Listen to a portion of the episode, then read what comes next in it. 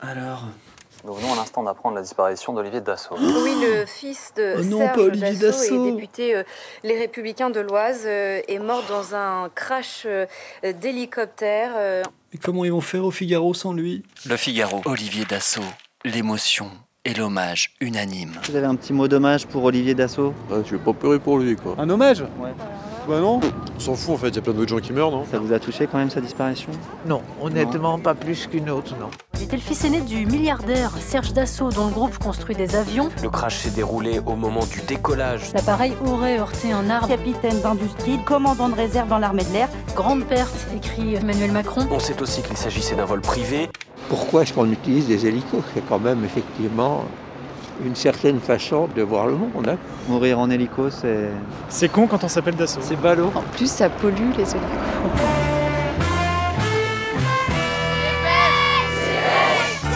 Salut, c'est Livo et je découpe les journaux avec mon micro.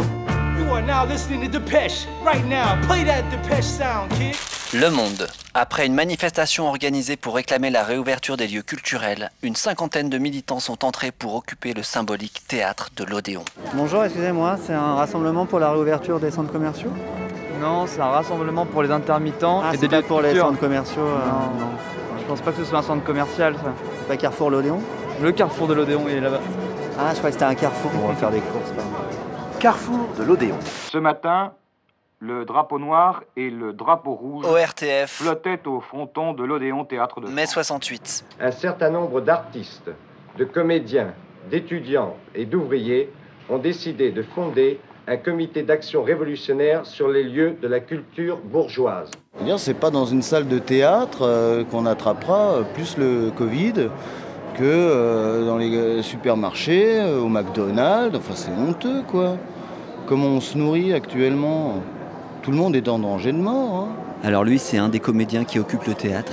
Et je lui parle à travers une grille, Oh bah on s'est enfermé volontairement. puisqu'ils se sont enfermés à l'intérieur pour éviter toute évacuation. Vous n'êtes pas des cacahuètes là derrière les, les grilles là, Pas ça- encore.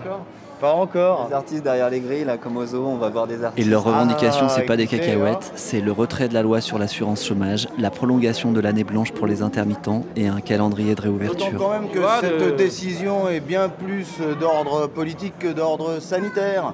Alors euh, est-ce qu'on gênerait la classe de nantis dégénérés qui nous gouverne Qui gênerait qui La culture Hmm Bon, moi d'habitude, en termes de théâtre et de subversion, Bien sûr, on gêne tout le temps des gens. hein. je suis plus Aurillac que Odéon. T'as un exemple pour qu'on comprenne bien en quoi la culture peut être un danger, une gêne pour le pouvoir. Eh ben comme dit Molière, c'est dresser un miroir à la nature et j'ai l'impression qu'ils peuvent tellement plus se voir que tu vois. Du coup, j'ai pas toutes les rêves. Miroir, réflexion.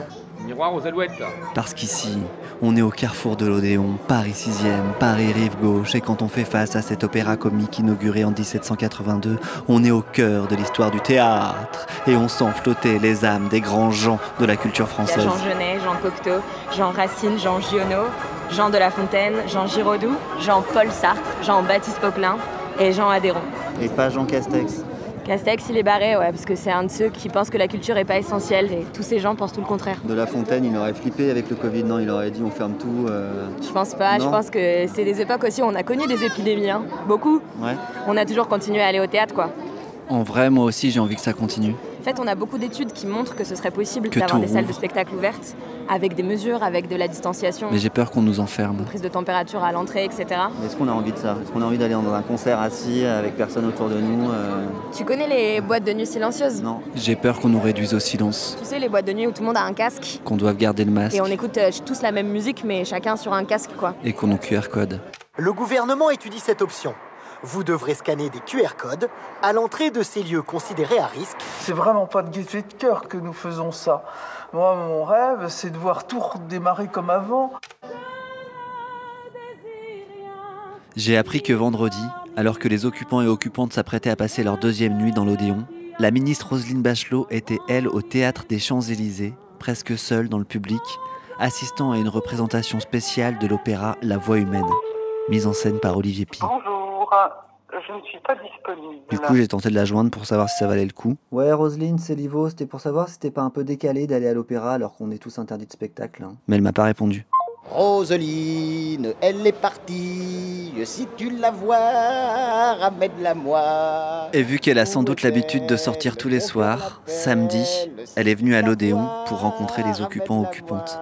Dire une chose avec beaucoup de sincérité, j'ai vécu un très beau et un très bon moment ce soir.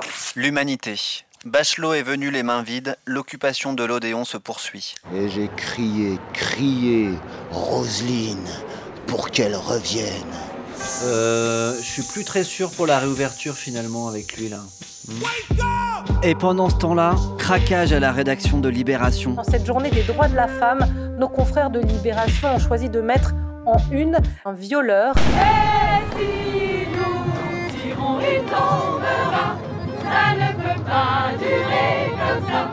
Il faut qu'il tombe. Dimanche 7 mars sur la place de la République. Tous les dimanches, euh, les artistes euh, se réunissent pour euh, créer une œuvre C'était déjà le 8 mars. en écho avec ce qui se passe en Se Algérie. mélanger rassemblement féministe Là, je vais peindre la marche des femmes. et village social pour le Irak, la révolte Et les algérienne. Ré- et Irakis sont féministes. Il y avait un grand soleil. C'était noir de monde. Nous sommes ici parce que nous soutenons les femmes polonaises qui se battent pour leur droit à l'avortement. J'ai vu des Polonaises en costume traditionnel danser sur des musiques kurdes. J'ai vu des communistes kabyles avec kéfier se mélanger avec des femmes torse nu. La femme algérienne a toujours été forte. J'ai vu des antifascistes algériens aux côtés de réfugiés turcs qui commémoraient la commune de Paris. avec les communes. Aujourd'hui, c'est très très euh, actualisé. C'était dense, c'était bruyant. C'était pas un spectacle de la culture subventionnée. C'était juste un petit air de liberté. C'est un message de la police nationale. Enfin, presque. Nous invitons à respecter les gestes barrières. Putain, Ben, c'est 1984 ici. Tout manquement sera sanctionné. Il tombera. Ça ne peut pas durer comme ça. Il faut qu'il tombe, tombe, tombe. Veux-tu dormir quand je n'ai pas Voilà, c'était la 103e dépêche en direct de l'international féministe pour la réouverture des spectacles et la fin de cette pandémie de merde.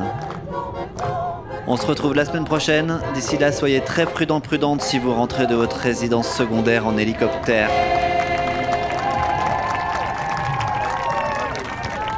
Est-ce que je peux vous demander de me lire euh, votre pancarte Radio. La culture, c'est comme l'eau, le gaz et l'électricité, un service public. Jean Villard. Est-ce que si la culture c'est comme le gaz, s'il y a une fuite de culture, ça explose Ça explose, ouais, c'est ça. Comme.